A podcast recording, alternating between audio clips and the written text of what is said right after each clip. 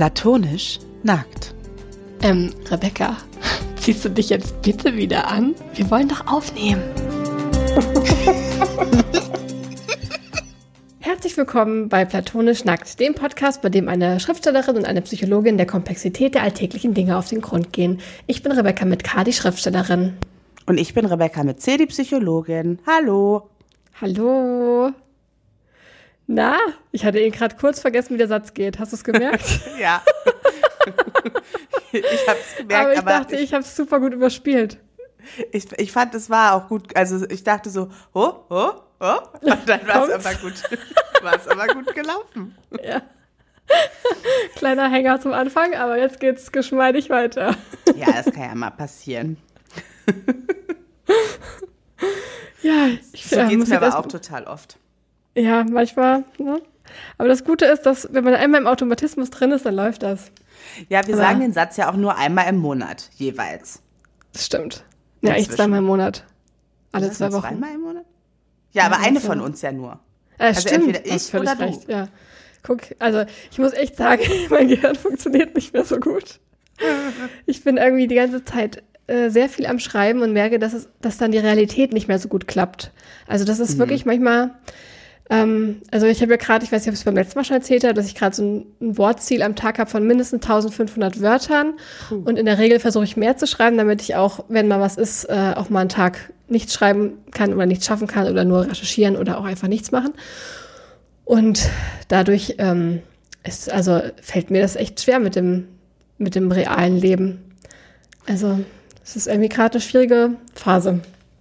Ja, das kann ich nachvollziehen. Aus anderen Gründen ich habe jetzt Urlaub, der war auch wirklich dringend nötig. Ähm, und gestern hatte ich ja noch diese, ähm, hatte ich noch so eine kleine Solo-Lesung, war ich eingeladen, habe ich aus ja. einem Freundebuch gelesen. Ganz allein, war super merkwürdig. Ich musste auch die ganze Zeit so Sachen erklären, irgendwie, also auch so mit unseren Namen und so, ne? Das hatten wir ja dann so gelöst, als wir zusammen gel gelesen haben, dass wir jeweils immer so die Hand gehoben haben. Jetzt musste ich die ganze Zeit Rebecca mit C und Rebecca mit K lesen, weil es einfach sonst wirklich verwirrend Stimmt. ist. Stimmt, ja, wenn man es liest, dann ist es ja leichter, Total als wenn man als wenn man es alleine vorliest, ne? Ja. Ja, stimmt. Und das ist mir dann aber auch erst aufgefallen, als ich schon quasi fast anfangen wollte zu lesen, weil ich gar keine Zeit hatte, mich so richtig darauf vorzubereiten. Es war also auch so ein bisschen, bin ich auch so ein bisschen durchgestolpert, aber war eigentlich auch ganz nett. Stolpern können wir ja gut. Also vor allem kannst du das ja auch gut dann einfach zu improvisieren. Ja. Du hattest ja jetzt dadurch, dass ich nicht dabei war, auch die Gelegenheit, mal so eine Lesung zu improvisieren. Das hast du mit mir zusammen nicht, diese Gelegenheit. Ja, aber also ich bin ja auch, also ich finde das ja dann auch schon gut, wenn Sachen irgendwie organisiert sind und ich zumindest den Rahmen weiß, in dem ich jetzt improvisiere. Von daher finde ich das dann auch nicht schlecht, wenn, wenn so ein bisschen was schon da ist. Aber also war ja. Es auch nicht schlecht, wenn ich dann auch da bin. Nein, gar nicht. Also wie gesagt, ich fühlte mich echt ein bisschen amputiert. Es war irgendwie merkwürdig, aber es war trotzdem nett. Und jetzt ist sozusagen erster Urlaubstag, mehr oder weniger, und da bin ich erstmal so richtig eingebrochen. Ich fühle mich leicht verkatert, obwohl ich überhaupt nichts getrunken habe und habe erstmal heute Mittag noch mal auf der Couch irgendwie so aus Versehen ein bisschen geschlafen. Es war gar nicht geplant. Naja. Ich finde auch, dass eine Lesung, also mir geht es nach Lesungen ganz oft so, dass ich dann richtig platt bin. Also am Abend ist es dann so, nachdem die Lesung fertig ist, ist ja meistens abends, dann habe ich erstmal so ein Hoch und äh, so ein, zwei Stunden reite ich noch so diese Welle und finde es total cool. Und dann breche ich ein und dann habe ich wirklich auch am nächsten Tag bin ich richtig, äh, also ich weiß nicht, ob das jetzt durch Corona noch schlimmer geworden ist oder einfach, weil ich jetzt äh, Mitte 30 bin und nicht mehr Mitte 20. Aber ich habe dann wirklich am nächsten Tag brauche ich echt äh, dann Erholung. Ich bin, ich bin dann richtig im Arsch. Ich weiß nicht, so eine Lesung haut bei mir richtig rein. Hm. Ja, vielleicht ist es das. Vielleicht ist es auch die Kombination. Keine Ahnung. Aber heute, es ist ja auch so schönes Wetter. Ich fühle mich dadurch dann immer so ein bisschen so. Oh, eigentlich müsste man jetzt ja auch noch mal was machen, aber ich, ja, das ist jetzt der Höhepunkt meines Tages. Mehr, mehr leiste ich heute nicht und auch das ist in Ordnung. Also Schön. diese Aufnahme jetzt. Und dieser Höhepunkt besteht heute aus Angst. Ja, genau. heute Darf geht's weiter. Genau, darf ja. ich dahin schon überleiten oder wolltest darfst du noch was anderes nee, erzählen? Ja, darfst du sogar dringend, weil wir müssen ja, es ist ja eine Skinny Dip Folge und unsere letzte Skinny Dip Folge zum Thema Wut, der Anfang der Gefühle-Reihe sozusagen, ist dann doch länger geworden, als es eigentlich für so ein Skinny Dip richtig und angemessen wäre.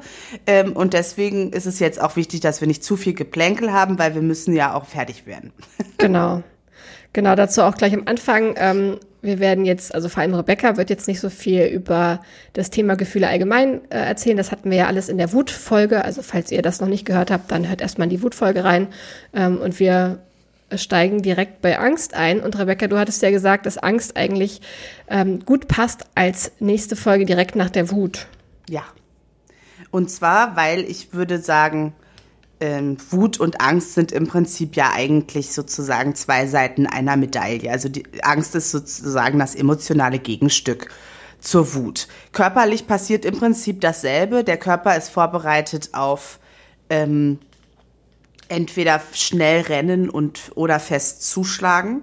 So vom Energielevel, von dem, was der bereitstellen muss, bei dem Gefühl ist es ähnlich. Und nur da, ja, die emotionale Ladung ist sozusagen eine andere. Aber in beiden, bei beiden Gefühlen geht es ja sehr um, es gibt eine konkrete Bedrohung, auf die ich jetzt in irgendeiner Form reagiere. Bei der Wut fühle ich mich in der Lage, den Kampf aufzunehmen.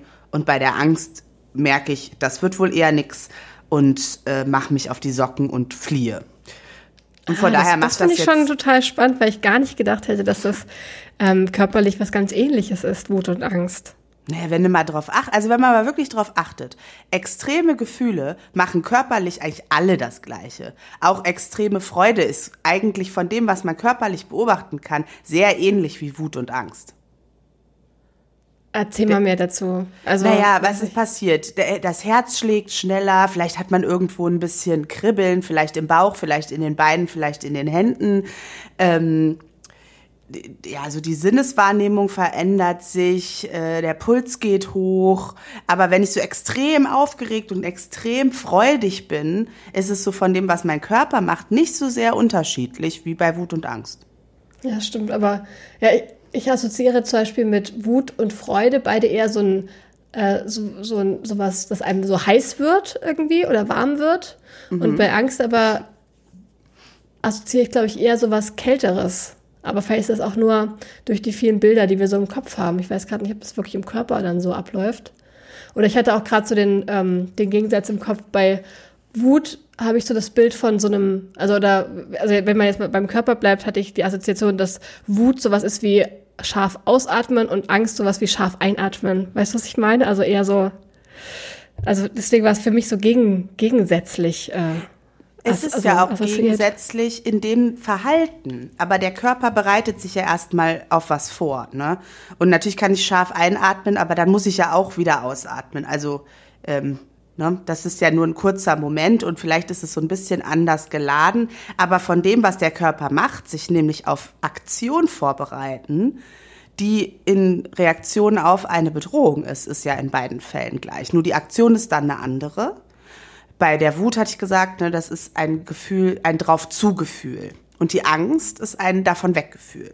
Mhm. Also da ja. ist der Handlungsimpuls ein anderer. Ich renne weg, ich kletter auf den Baum und am Ende der Flucht verstecke ich mich irgendwo und dann, dann wird, wird, werde ich ganz still, dann werde ich ganz leise. Aber erstmal ist ja der Impuls da und da braucht der Körper ja auch entsprechend Energie, um schnell zu rennen und hoch zu klettern oder weit zu springen, weit zu schwimmen, was auch immer.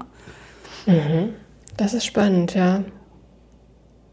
Von daher sehe ich Wut und ähm, Angst immer auch, also schon auch irgendwie zusammenhängend als Gegenstücke.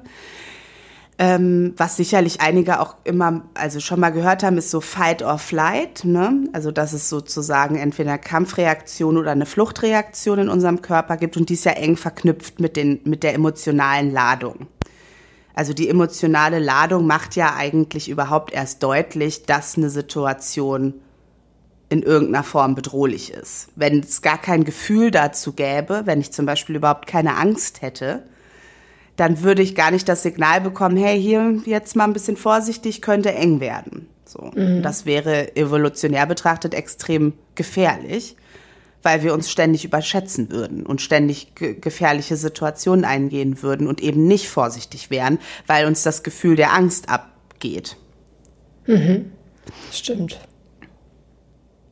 Ja, und so das, ähm, ja, von daher machte das irgendwie so als anschließendes äh, Gefühl relativ viel Sinn. Bei ähm, Kampf- oder Fluchtmodus finde ich es aber auch nochmal wichtig ähm, zu betonen, also ich kann auch mal wütend sein, ohne automatisch im Kampfmodus zu sein. Ne? Also Kampfmodus oder Fluchtmodus bezieht sich dann schon auf eine sehr, sehr bedrohliche ähm, Situation, ähm, in der ich sozusagen nicht mehr handlungs- und steuerungsfähig bin in dem Sinne, sondern nur noch einer automatisierten einen automatisierten Ablauf folge, weil der Teil meines Gehirns, der fürs logische Denken da ist, der Präfrontalkortex, im, in einer hohen Anspannungssituation auf Standby geht. Und dann läuft was Automatisiertes ab. Nicht in jeder Situation, in der man wütend ist oder Angst hat, ist man automatisch im Fight or Flight. So, aber das ja, hängt natürlich ja eng miteinander Angst. zusammen. Ja, es gibt ja auch viele Angstsituationen, also so kleinere Angstsituationen, wenn man so ein bisschen so ein diffuses, ängstliches Gefühl hat, ohne dass man jetzt gleich auf den Baum klettern möchte. Also. Ja, genau. Und ich kann mich ja auch, ich kann ja auch vor was Angst haben und trotzdem noch in der Lage sein, eben diesem Fluchtimpuls, den ich habe, nicht nachzugehen, sondern zu sagen, okay, nee, das mache ich jetzt aber trotzdem. Also da bin ich ja immer noch in einer Situation, wo ich steuerungsfähig bin und entscheiden kann, ja, trotz der Angst weiterzugehen und trotz der Angst auf etwas zuzugehen. Und Würdest genauso kann ich ja bei der Wut, also ne, kann ich das da ja auch entscheiden, wenn ich noch handlungs- und steuerungsfähig bin, dass ich eben nicht meinem Gegenüber die Nase breche. So. Ja. Hoffe Würdest du sowas wie Nervosität oder Aufregung auch zur Angst zählen? Äh, ja. Also bei den Basisgefühlen ist es so, dass es ja erstmal, also das ist erstmal so die Grundausstattung. Und im Verlauf unseres Lebens wird es natürlich immer differenzierter sozusagen. Ne? Wenn ich ein Baby bin, dann ist das meiste halt auch wirklich lebensbedrohlich. Ne? Also wenn ich allein gelassen werde als Baby, dann ist das lebensbedrohlich. Und dann habe ich natürlich auch Angst, Angst. So. Mhm. Wenn ich aber jetzt schon, wenn ich schon groß bin und ich bin mal einen Moment alleine, dann habe ich ja ganz viele Fähigkeiten, um mit dieser Situation zurechtzukommen. Ne? Und dann ist es nicht mehr so lebensbedrohlich. Das heißt, es kann sich auch was ausdifferenzieren. Und dann würde man schon auch ähm, Nervosität, Aufregung, eine Aufregung, je nachdem, ne, sowas wie Vorfreude ist ja nicht, ist ja auch was ähnliches. Ne? Das liegt so beieinander. Dann geht es eigentlich um was Freudiges, vielleicht auch ein bisschen was Ängstliches, Nervöses, aber das ist mehr im Freudebereich als im ängstlichen Bereich. Ne? Und, so, und Lampenfieber zum Beispiel, das ist ja schon sehr im, im ängstlichen Bereich, oder? Ja, ja. Lampenfieber ist schon sehr im ängstlichen Bereich. Also je nachdem, wie stark ausgeprägt. Ich habe das, glaube glaub ich, schon mal gesagt, ne, dass ich wirklich stark äh, Lampenfieber habe. Ähm, und dann ist natürlich auch der Impuls da, so einfach zu gehen.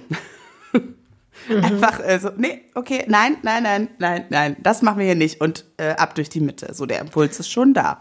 Aber ja. ich finde gerade so vor einer Lesung, also ich bin auch oft sehr aufgeregt vor Lesungen, obwohl es jetzt in letzter Zeit zum Glück ein bisschen besser wird, aber gerade früher war ich wahnsinnig aufgeregt, hatte großes Lampenfieber, hatte aber auch irgendwie das Gefühl, dass das so ein bisschen mir auch geholfen hat, dann auch eine gute Lesung zu machen, weil ich mhm. so gemerkt habe, wie viel Energie ich habe und dass ich dann doch in diesen Situationen, wenn ich da vorne sitze, ähm, irgendwie dann doch schnell reagieren, viel schneller reagieren kann, als ich es jetzt zu Hause tun würde, wenn mir jemand sowas, also irgendwie so eine Frage stellen würde oder so. Also ich habe dann ja. schon gemerkt, dass mir das auch total hilft ähm, und dass es auch so eine kleine, kleine Superkraft sein kann, wenn man so das richtige Maß an Aufregung vorher hatte. Ja, absolut, so sehe ich das auch. Also ich habe das immer so erlebt, dass es zwar anstrengend ist, diese, dieses Lampenfieber, aber dass das eine Energie bereitstellt. Und da ist es wieder, ne? Also in dem Gefühl stellt unser Körper auch eine Energie bereit, die man dann halt nutzen kann für eine gute Performance. Wenn ich könnte halt sie lähmend ist und zu viel wird. Ja, ne? Genau. Ich könnte sie auch für eine schnelle Flucht nutzen, mache ich aber nicht, weil ich in dem Moment halt trotzdem noch steuerungsfähig bin und nicht, nicht im Fluchtmodus sozusagen, sondern ich kann sagen, jo, mir geht richtig die Düse, aber mache ich jetzt trotzdem und ich gehe trotzdem drauf zu, obwohl der ganz tiefe innere Impuls dann vielleicht erstmal ist, davon wegzugehen. Mhm, ja. ja. Was ich mich noch gefragt habe, ähm, ich weiß nicht, ob das jetzt schon, ob das jetzt zu früh kommt, die Frage, aber ich äh, werde sie jetzt trotzdem schon mal los. Es Stell gibt sie. ja ähm, psychologisch betrachtet, es gibt ja Angststörungen mhm. ähm, verschiedenster Art und Weise. Und ich habe mich da gefragt, warum gibt es eigentlich von diesem Gefühl eine Störung, die nach diesem Gefühl benannt ist und die irgendwie ähm, bezeichnet, dass man Probleme hat äh, mit dem Gefühl Angst. Ähm, und das gibt es aber für die anderen Gefühle nicht, soweit ich weiß. Hast du dazu einen Gedanken oder kannst du das erklären? Mm, also ich habe, glaube ich, habe in der Wutfolge ja schon gesagt, dass ich bei Angststörungen häufig den, äh, die Erfahrung gemacht habe, dass es eben nicht um Angst geht, sondern mhm. eigentlich um andere Gefühle, die verboten sind und die aber sozusagen die Angst als Umweg wählen. Und dass es ganz häufig um Wut geht bei den Angststörungen, um Wut, die verboten ist, die nicht erlaubt ist. Und die Angst darf ich zeigen, die Angst darf ich ausdrücken, die Wut vielleicht nicht, aus welchen Gründen auch immer. Und das erlebe ich ganz oft, dass das bei Angststörungen dahinter steckt. Ähm, warum das so ist, weiß ich nicht. Ähm, es gibt auch durchaus Störungsbilder, die ähm, Wut im Vordergrund haben, also Wut und den, den heftigen Ausdruck von Gefühlen. Generell würde man ja mit einer emotional instabilen Persönlichkeitsstörung ähm, assoziieren. Ähm, Wenn jemand zum Beispiel jähzornig ist oder so. Ähm, ja, also es gibt zwei Typen der emotional instabilen Persönlichkeitsstörungen. Der eine Typ ist der impulsive Typ. Ähm, da kann dann schon mal auch sowas passieren, wie einfach irgendwie zugeschlagen, aber auch Risikoverhalten, ähm, halt einfach sehr impulsive Entscheidungen treffen. Da ist nicht so, ja, und dann gibt's noch den anderen, ähm, die, die andere Form der emotional instabilen Persönlichkeitsstörung, das ist der Typ Borderline. So, das ist ja was, was viele Leute mit heftigen Gefühlen und sehr wechselhaften Gefühlen assoziieren. Ähm, und wo es eben aber eigentlich häufig dann darum geht, entweder ist jemand, also sehr viel schwarz-weiß, sehr wechselhaft und eher in der Beziehung, in der, in der Bindung zu jemanden sich das äußert und gar nicht so nur im, im Gefühlsausdruck. Aber das ist das, was man damit so sehr ähm, assoziiert. Aber im Prinzip sind, spielen Gefühle ja, also zumindest in meiner Erfahrung, in allen Störungsbildern und in allen psychischen Problemen eine Rolle. Gefühlswahrnehmung, Gefühlsausdruck ist eigentlich immer Thema. Mhm. Nur gibt es halt, also die, es gibt ein Cluster der Angststörungen, es sind auch gar nicht so wenig. Also es sind relativ viele Angststörungen und dann gibt es natürlich noch die Traurigkeitsstörungen. Ne? Also das sind dann die Depressionen. Ja, die benennt man nicht so, aber da ist ja zum Beispiel die niedergedrückte, deprimierte, traurige Stimmung auch eins der Kriterien, was vorausgesetzt ist, dass man es überhaupt diagnostizieren darf. Mhm. Ja, also das ist, ja. Wo man bei Depressionen ja auch manchmal sagt, dass es, äh, dass die Betroffenen auch davon sprechen, dass sie so, dass sie gar nichts fühlen oder mhm. nichts, ja. ja, nichts fühlen können irgendwie, ne? Ja. Innerlich abgestumpft. Es gibt auch äh, durchaus ähm, was, was wir die agitierte Depression nennen, ähm, die sich dann eher so über so eine sehr ähm, aufgewühlte, hohe Anspannung und vielleicht auch eher was Gereiztes, ähm, Ärgerliches ausdrückt. Von daher, ne, es geht eigentlich, es geht immer um Gefühle. Es geht immer um Gefühle, deswegen mhm. ist mir das mhm. Thema ja auch so wichtig. Es ist halt nur die Frage, ähm, ähm, ja, wie man es bezeichnet und was man damit verbindet. So. Ja. Ja. ja. Aber wie ja. gesagt, bei den Angststörungen geht es halt in meiner Erfahrung meistens gar nicht so viel um Angst, sondern eigentlich um was anderes. Auch bei Panikattacken zum Beispiel, wenn man darunter leidet? Ja. Ah, das auch bei hätte Panikattacken. Ich, hätte ich gar nicht gedacht, irgendwie, dass es da um was anderes geht. Es geht ja, also das ist ja das Symptom, ne, und das die Panikattacke ist ein Symptom. Das Symptom ist immer ein Lösungsversuch und ein Ausdruck von etwas anderem. Es ist egal, um welches Symptom es geht. Es geht immer nicht um das Symptom an sich, sondern um was, was dahinter steht. Mhm. Und bei einer Panikstörung sind die Panikattacken das Symptom. Aber das ist nur das aller, das ist sozusagen das, ja, das, was man nach außen präsentiert. Das ist aber nicht das, worum es geht.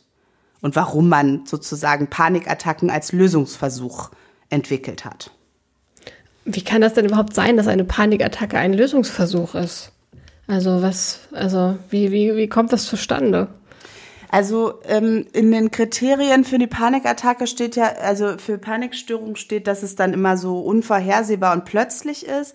Aber in meiner Erfahrung, ähm, wenn man dann mal guckt, was war denn so los, ne, dafür muss man erstmal ähm, das muss man auch erstmal üben. Ne? Dann gibt zwar ganz oft Konflikte, die dem vorangegangen sind, wo sich die Person irgendwie nicht gut ähm, positionieren konnte, wo die Person es nicht geschafft hat, sich zu wehren. Ähm, zum Beispiel sowas oder irgendwie halt einfach Themen, Konfliktbereiche, die so überhaupt nicht auftauchen dürfen, beispielsweise irgendwie Unzufriedenheit in einer Beziehung oder im Beruf und eigentlich würde es darum gehen, vielleicht auch eine Konsequenz daraus zu ziehen, aber das ist irgendwie gar, so weit darf man gar nicht denken und irgendwo muss ja diese Spannung und dieses Problem hin und das findet dann in der Panikattacke möglicherweise einen Ausdruck bei manchen Menschen. Ah, okay. So habe ich das äh, ehrlich gesagt noch gar nicht betrachtet. Ja, also das ist, ähm, ja, es ist eigentlich immer, ich habe mal einer Patientin, mit einer Patientin so gesagt, so, naja, ist ja ihre Angst, sie haben die angestellt, warum denn? Also was ist jetzt die Funktion der Angst? War sie erstmal ein bisschen angepisst, ähm, aber letztendlich war das ein Bild, ich. Mit, aber letztendlich war das mit ihr, war das ein Bild, mit dem sie gut arbeiten konnte, weil die Angst ist nicht einfach vom Himmel gefallen und hat sich jetzt jemanden ausgesucht und gesagt, dich quäle ich jetzt. Das ist bei mhm. psychischen Symptomen eigentlich meistens nicht so. Also fast nie. Ja. Und da Außer ist es dann so, so dass, ja. Es gibt ja manchmal, also zum Beispiel gibt es ja depressive Verstimmungen, die mit äh, Schilddrüsenunterfunktion oder so zu tun haben. Es gibt schon auch mal, es gibt das schon, dass es ähm, aus körperlichen Gründen psychische Symptome geben kann. Aber wenn das jetzt nicht der Fall ist, dann sind die Symptome meistens, also eigentlich immer ein Lösungsversuch für etwas anderes. Und das ist die Aufgabe der Psychotherapie, zu schauen, worum es dabei geht. Hm. Ja, spannend. Und ist dann, ähm, ich weiß nicht mehr genau, wie wir das, ich glaube, bei der Wut hatten wir das auch schon mal angeschnitten, kann das dann auch so wahrscheinlich daherkommen, dass die Angst einfach auch in der Sozialisierung und äh, in der Erziehung ein Gefühl war, was erlaubt wurde oder was, was okay war im mhm. Vergleich zu anderen Gefühlen. Ja. Und was man halt auch nicht außer Acht lassen darf, ne, Menschen, die eine Angststörung haben, eine wirklich ausgeprägte Angststörung, die können unheimlich mächtig sein. Die können ihr mhm. ganzes Umfeld damit kontrollieren. Das ist so eine machtvolle Position, die man sehr ausgestalten kann. Ja, und dann, wenn sozusagen tatsächliche Macht-Ohnmachtsthemen nicht erlaubt sind und tatsächliche Konflikte, in denen man sowas aushandeln würde, nicht erlaubt sind, dann ist das ein Umweg, über den man ziemlich viel Macht ausüben kann. Also so ein Abwehr-Down hast du es mal genannt in einem Privatgespräch, oder?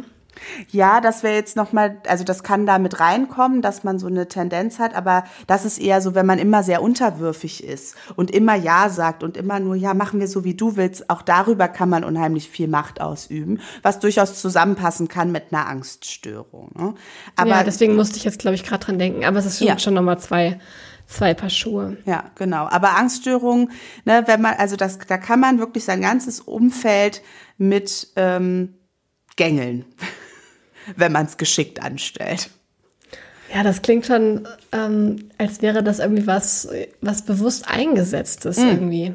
Nein, das ist es natürlich nicht. Die Menschen leiden darunter und Symptome sind ja häufig also eben eine unbewusste. Das ist ja sozusagen das, was die psychodynamische Therapie will. Ne? Sie will die unbewussten Prozesse bewusst machen.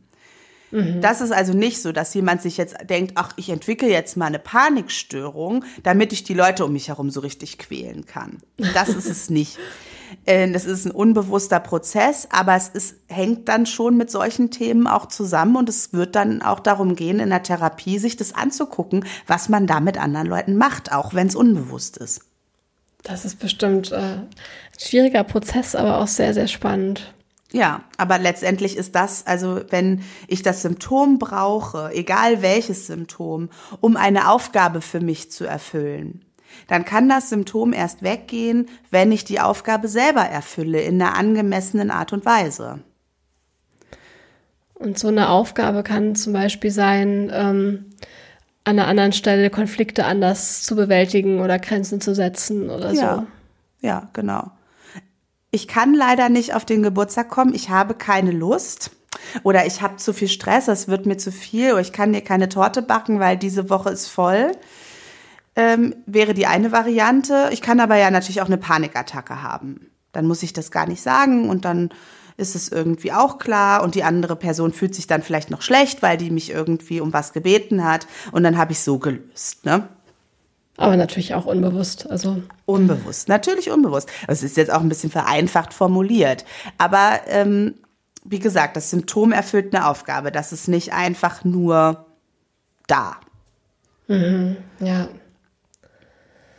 Ja, das ist total spannend. Aber also jetzt haben wir ja vor allem darüber gesprochen, wenn die Angst so ein bisschen, also wenn, mhm. wenn da drumherum eine psychische ähm, Störung oder Krankheit oder so besteht. Ja. Und vielleicht sollten wir nochmal zurückkommen zu, ähm, jemand hat ganz normale. also Angst relativ, ist ganz normal. Genau. ja, das, das kann ja auch so. sein, dass es nicht für irgendwas anderes steht oder dass nicht irgendwie ähm, dieser Weg gewählt wird, weil der andere versperrt ist oder so. Ja, also Angst ist ganz normal. Es gibt sicherlich Unterschiede, inwieweit man dazu neigt, besonders viel Angst zu haben, also besonders ängstlich und vorsichtig zu sein oder eben nicht. Ähm, Angst ist auch ein Gefühl, was in bestimmten Kontexten weniger werden kann, wenn man da sich mehr dem aussetzt. Und was mehr werden kann tendenziell, wenn man sich weniger Dingen aussetzt. Na, also wenn ich einer Situ auf eine Situation dann trotzdem drauf zugehe und feststelle, ach guck mal, kann ich ja bewältigen, dann werde ich wahrscheinlich beim nächsten Mal weniger Angst davor haben. Also ich habe da schon sehr die Möglichkeit auch ähm, meine Neigung, viel oder wenig Angst zu haben, über meine Entscheidung und mein Verhalten zu beeinflussen. Mhm. Ähm, ja, und letztendlich ist es halt meistens so, eine Vermeidung funktioniert, ähm, also Vermeidung ist halt einfach nicht so günstig, außer wenn es so Sachen sind wie, ähm, da ist eine Klippe, da bin ich aber vorsichtig, damit ich da nicht runterfalle. Ne? Also es macht ja auch evolutionär durchaus Sinn, in manchen Situationen vorsichtig zu sein und da eben nicht äh, drauf zuzugehen, sondern davon weg. Ne? Ja. Aber so ganz grundsätzlich, wenn ich merke, okay, das sind Situationen, da muss ich, also da wäre es irgendwie besser, ich hätte nicht so viel Angst, dann hilft es durchaus, darauf zuzugehen und die Erfahrung zu machen, dass ich das mit den Fähigkeiten, die ich habe, durchaus bewältigen kann. Da bin ich jetzt auch gleich wieder bei so Therapieformen. Es wird ja auch oft gemacht bei Angststörungen, dass, äh, also, ähm, dass die PatientInnen damit konfrontiert werden direkt und direkt in solche Situationen immer wieder reingehen, die ihnen Angst machen. Ja, die Expositionstherapie ist eine Variante, mit vor allen Dingen Phobien und Panikstörungen und sowas zu arbeiten, ja. Mhm. In der Verhaltenstherapie. Ja, daran musste ich jetzt gerade gleich denken, wenn es darum geht, dass die Vermeidung das natürlich nicht besser macht, sondern dass es dann dabei mhm. bleibt. In meiner Erfahrung funktioniert es. Aber wenn man sich eben, also da sind wir jetzt schon wieder bei Symptomen und äh, bei Krankheitswert, aber wenn man sich nicht mit der Funktion der Angst auseinandergesetzt hat, dann sucht die sich auf ein anderes Outlet. Also ich hatte schon Patientinnen, die eine ganze Reihe von Phobien schon durch hatten, ähm, die sie auch immer erfolgreich dann mit Exposition behandelt haben, aber dann kam halt die nächste. Ach krass, okay. So, also ne? und dann sollte dann gleichzeitig mit äh, einer Therapie, einer Gesprächstherapie, wo es sich äh, um die Ursachen gekümmert wird, verbunden werden. Also das ist jetzt, das, da kommen wir jetzt in ganz schwierige Gewässer sozusagen, weil wir da natürlich dann gleich wieder die Verhaltenstherapie versus psychodynamische Verfahren aufmachen.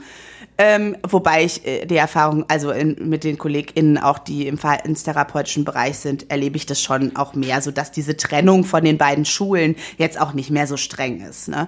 Das macht ja auch wenig Sinn. Also es, PatientInnen sind unterschiedlich und es macht auch Sinn, denen unterschiedlich zu begegnen.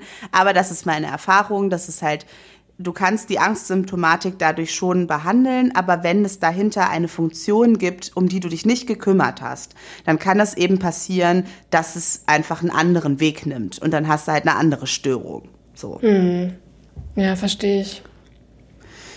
Ähm, ich wollte aber auf jeden Fall noch eine Sache, glaube ich, zur Angst sagen, ähm, die äh, ich wichtig finde, also oder die ich glaube ich auch, die ganz cool ist zu wissen, so über das, wie unser Gehirn funktioniert.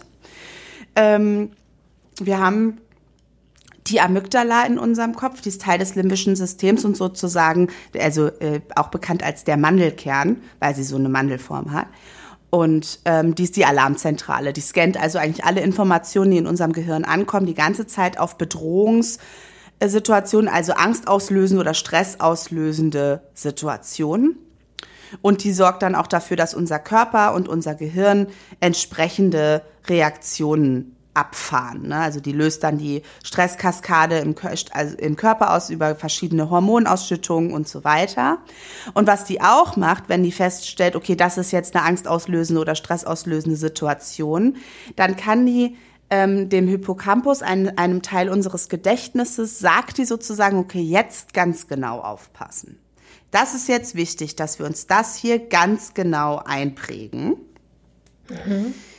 Und das ist der Grund, warum wir uns ganz oft an beängstigende, peinlichende, peinliche, beschämende Situationen, stressauslösende Situationen sehr viel besser erinnern können als an die guten. Weil mhm. tatsächlich in unserem Gehirn sowas passiert, was sagt, okay, jetzt hier läuft gerade was schief, hier läuft was nicht, nicht so wie geplant, das ist irgendwie schwierig oder beängstigend. Jetzt müssen wir uns das ganz, ganz genau, ganz detailliert einprägen weil evolutionär gesehen macht es ja auch Sinn, ähm, dass es eben wichtig ist, in also in folgenden Situationen besser vorbereitet zu sein und sich also ganz genau eingeprägt zu haben, okay, was ist hier passiert, damit man beim nächsten Mal anders reagieren kann. Bei einer mhm. guten Situation kann unser Gehirn einfach sagen, ja, war schön, Haken dran. Da lernen wir mhm. nichts draus. So in dem Sinne. Und unser Gehirn hat diese Schräglagigkeit. Unser Gehirn ist nicht dazu da, uns glücklich zu machen, sondern unser Gehirn hat die Aufgabe, uns am Leben zu erhalten.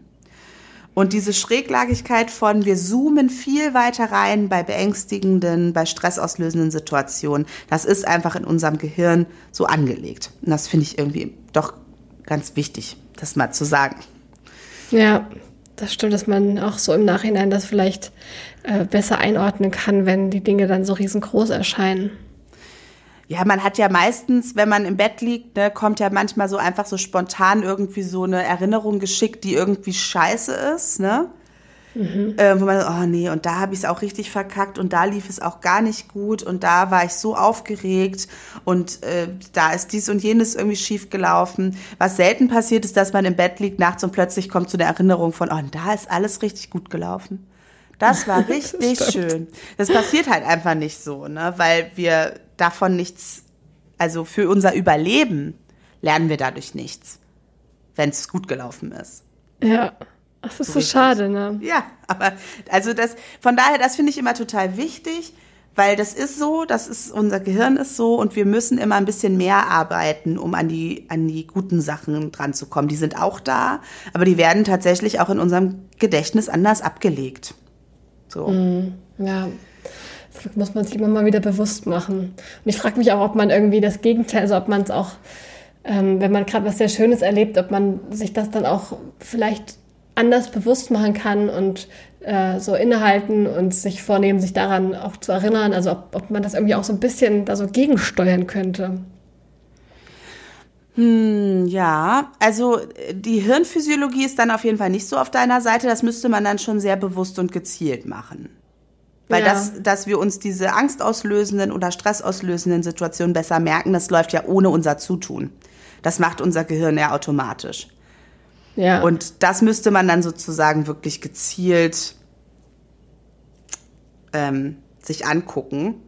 Genau, aber ich glaube, da hatten wir auch schon mal drüber geredet neulich, als wir übers Grübeln geredet haben beim Thema Selbstzweifel, ne, dass wir so unterschiedliche Netzwerke haben und es einfach ein bisschen mehr Aufwand braucht, um das Ressourcennetzwerk zu aktivieren. So, aber ja. dass es schon auch geht.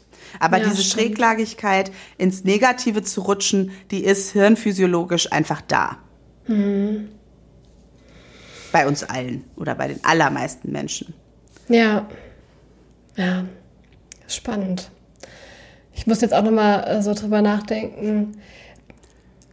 Gerade wenn, wenn man, also ich finde es auch so spannend, wenn man so das Gefühl hat, man ist selber irgendwie so ein vorsichtiger, ängstlicher Mensch. Ähm, dass man über das, was du jetzt heute so über das Thema Angst erzählt hast, das vielleicht noch mal ein bisschen in Zweifel ziehen kann und gucken kann, ob diese Selbstbeschreibung so wirklich stimmt, oder? Ich glaube, das kann man irgendwie eigentlich immer mit allen Selbstbeschreibungen. Ähm, ich äh, habe irgendwie eigentlich immer eher so das Gefühl gehabt, ich bin kein ängstlicher Mensch. Ähm, und als ich dann zum Studium weggegangen bin und mir meine ganze Sicherheit weggebrochen ist, so im Umfeld, dann war ich plötzlich durchaus sehr ängstlich. Und es gibt bestimmte Situationen, in denen ich ängstlich bin und in anderen bin ich es nicht. Ne? Also so, ähm, das ist halt auch was, was man durchaus mit einrechnen kann, ne? dass so auch Umfeld und die Menschen, mit denen man sich umgibt, ja auch einen Einfluss darauf haben, wie sicher ich mich fühle oder vielleicht auch wie unsicher ich mich fühle. Ja, stimmt. Ja, es gibt ja auch immer so, genau, so Phasen im Leben, wo sich das auch verändern kann und wo man da vielleicht auch wieder rauskommen kann aus so einer ängstlichen Phase. Ja, also auch so als Beispiel, ne, sowas wie Achterbahnfahren oder so. Ich mache das nach wie vor gerne. Das ist ja eigentlich, also du versetzt deinen Körper ja in eine Angsterfahrung, ne, darum geht's ja. Also das ist ja das, was, was man daran genießt. Aber dein Körper ist in einer Angsterfahrung. Wenn man von irgendeiner Höhe nach unten stürzt, haben wir Angst. Auf ja, jeden stimmt. Fall. So, ne? darum, aber darum geht's auch. Ne? Und als ich aber noch jünger war und noch ein Kind war, war das, habe ich das anders erlebt, als ähm, ich jetzt erwachsen bin. Ne? Und wenn du, äh, wenn du erwachsen bist, hast du andere, äh, also hast du ja auch andere Gedanken, anderes Verständnis. Du weißt anders, wie Dinge irgendwie auch schiefgehen können. Und mit manchen, mit manchen Dingen hat man dann vielleicht auch mehr Angst als als Kind. So, ne? Als Kind, als Jugendlicher fühlt sich ja unbesiegbar. Und warum möchte man sich in eine Angstsituation, wie jetzt beim Achterbahnfahren oder ich musste jetzt auch dran denken, Horrorfilme oder so machen das ja auch. Warum mhm. wollen wir denn uns künstlich in so eine Angstsituation versetzen? Wieso sind wir denn so bescheuert? Weil es uns zu gut geht und unser Körper eigentlich darauf ausgelegt ist, auch extreme Angstsituationen und Bedrohungssituationen zu erleben, evolutionär. Und wenn mhm. wir einfach keine natürlichen Bedrohungen mehr haben, in dem Sinne nicht mehr so häufig, müssen wir uns die anders suchen. Okay, krass. Aber das tut unserem Körper nicht schlecht, ab und zu auch mal so in Panik zu sein ein bisschen. so ein das, ist gut fürs, nicht, ja. das ist gut fürs Herz. Es ist gut für das Herz, wenn das auch so Variablen in, in dem, im Herzschlag hat. Mal hoch, mal runter und so. Ist es vielleicht auch gut für die Psyche, wenn man so immer mal die verschiedenen Emotionen durchläuft, auch wenn jetzt gerade im persönlichen Leben vielleicht alles ein bisschen ruhiger ist, aber sich dann vielleicht durch, durch Lesen zum Beispiel kann man ja auch viele Emotionen erleben, die ähm, man vielleicht jetzt gerade so nicht hätte. Absolut. Tut das, tut das, also auch das gut am Lesen, das Emotionen äh, durchleben, die ich jetzt gerade sonst vielleicht nicht hätte? Ich glaube, das ist, warum wir das machen. Ja. Und warum wir, also ich kann mich ja auch manchmal so aus, einfach aus Spaß an der Freude, arbeite ich mich dann mit bestimmter Musik mal so richtig in sowas rein. Kann ich auch mal einfach so Gefühle von damals, ne, jetzt keine Ahnung, höre ich mir ein Taylor Swift Album an und leide noch mal so ein paar Trennungen durch, die eigentlich schon Jahrtausende gefühlt zurückliegen. Ähm, also ich glaube, dafür machen wir das, weil wir eigentlich, das gehört zum Leben dazu, das ist lebendig sein. Gefühle haben, unterschiedlichster ja. Art und auch wechselnde Gefühle und auch intensive Gefühle. Und wir, wir suchen uns, glaube ich, schon die, ähm, die Quellen, aus denen wir das ziehen können. Hm. Ja, ich habe da auch immer das Gefühl, dass ähm, ja, dass es beim also das Lesen halt auch so was ist, wo man ähm, selber so die, die Dinge, also einmal verarbeiten kann, die man vielleicht selber mal erlebt hat, weil dann kommen ja bei verschiedenen, also wenn man in einer Trauersituation, also eine Trauersituation in einem Buch zum Beispiel nochmal erlebt, kann man vielleicht nochmal anders über eine eigene Trauersituation, äh, also die nochmal anders, der, der nochmal anders nachfühlen oder so, als wenn man das so ganz pur über sich selber macht. Also da habe ich auch immer das Gefühl, dass das so, ähm, dass das Lesen einem da auch so ein bisschen hilft, mit sich selber da gut klarzukommen oder Sachen nochmal aufzuarbeiten, die man vielleicht nicht mehr so präsent hat. Mm, ja, und gerade also beim Lesen kann ich auch eine, kann ich auch Angst gut aushalten, relativ gut aushalten. Bei Horrorfilmen wird's schwieriger. Ich war ja mal zu Gast bei unseren Podcast-Freunden von Auflösung zum Thema ja, Horrorfilme. Genau. Mhm. Da ging es um die Frage, ob Horrorfilme schlecht sind für die Psyche. Genau. Da haben wir da auch nochmal gesprochen. Und was kam Vielleicht dabei raus? Nein, Oder, sind sie also, nicht. sind sie nicht. Also du bist auch der Ansicht, eigentlich ist es ist es ganz gut für die Psyche oder ist es okay einfach ich glaube einfach neutral? ich, glaub, ich, ich habe sowas gesagt wie naja man muss halt schon gucken wie man es halt gut aushalten kann ne? man muss sich ja nicht quälen aber Ähm, auf jeden Fall nicht grundsätzlich schlecht. Nee. Aber ja. könnte man, wenn einen das Thema nochmal interessiert, auf jeden Fall nochmal reinhören. Ist jetzt schon eine ältere Folge, aber war eine ganz, war ein lustiges Gespräch. Auf jeden Fall. Zum Thema Angst, ganz passend. Hm, ja, dann Rebecca? Ja. Wir sind halt schon wieder nicht kürzer als beim letzten Mal. Es sind halt jetzt, jetzt schon wieder 40 Minuten. Ja gut, aber es ist immer noch kürzer als normale Folgen. Ja, aber genauso lang wie der letzte Skinny Dip, den ich ja okay. eigentlich zu lang finde für einen Skinny Dip. Stimmt. Und das, obwohl Angst nun wirklich kein Gefühl ist, was mir so besonders nahe liegt und wo ich so dachte, ach, da habe ich nicht so viel zu, zu sagen. Aber naja. Ja, ich finde Angst ja schon sehr spannend, weil ich habe ja schon immer mal so mit Angstsituationen zu tun und ähm, ja, fand das jetzt auf jeden Fall sehr, sehr interessant, wie du das äh, beschrieben hast und hatte deswegen auch, glaube ich, einige Fragen. Ja, ist ja auch okay. Grundsätzlich sind das natürlich auch Themen, da könnten wir auch noch viel länger drüber reden. Das ist ja auch jetzt kein, auch bei den anderen Gefühlen wird es nicht so sein, dass das jetzt ein umfassender, äh, also dass das irgendwie also vollständig kein Vollständigkeit, Nein, ja, absolut gar keinen Fall. Und es kann auch, also wir hatten ja auf jeden Fall nach der letzten Wutfolge noch interessante Diskussionen auch im Freundeskreis und Bekanntenkreis zu dem Thema. Äh, und wenn das passiert, bin ich ja schon früh, also froh, wenn sich die Leute irgendwie einfach mal mit dem Thema auseinandersetzen und mal drüber nachdenken, wie ist denn das mit mir und diesem Gefühl? So. Ja, genau. Also auch wenn ihr da äh, noch weitere Gedanken dazu habt zu unseren Gefühlsfolgen oder auch zu anderen Folgen, schreibt uns gerne ähm, eine Nachricht an. Mhm. Rebecca, wie geht unsere E-Mail-Adresse? Ich vergesse es einfach jedes Mal. Platonisch, nee, podcast at platonischnack.de. Ja, genau. Genau, schreibt oder eine DM bei Instagram. Genau. Genau. Also wir freuen uns von euch äh, zu hören, auch wenn ihr Fragen noch dazu habt. Wir können auch gerne noch mal Fragen zu den Gefühlen oder oder eure ja einfach eure Gedanken dazu. Schreibt uns gerne, dann können wir uns dazu noch mal ähm, mit euch in Verbindung setzen oder das auch hier im Podcast besprechen, je nachdem. Genau. Oder wenn ihr euch ein bestimmtes Gefühl als nächstes wünschen würdet, dann äh, könnt ihr uns das auch gerne schreiben. Wir hören genau. gerne von euch. Ganz genau. Ja, Okay. Dann, ich habe jetzt so ein Gefühl, als hätten wir ganz viel, also ich habe heute, glaube ich, schon viel zu oft gesagt, ich habe das Gefühl als. Aber ich denke gerade, wir haben bestimmt ganz viel zu dem Thema Gefühl, äh, nein, zu dem Thema Angst nicht gesagt. Und vielleicht fällt mir nachher noch was ein. Aber wir können das ja auch in der nächsten Folge dann nochmal dranhängen. Ergänzen. Genau. Genau. So okay. machen wir es. Ja, Alles dann. klar. Bis zum nächsten Mal. Tschüss. Tschüss. Das war platonisch nackt. Ja, dann würde ich mich jetzt wieder ausziehen, okay?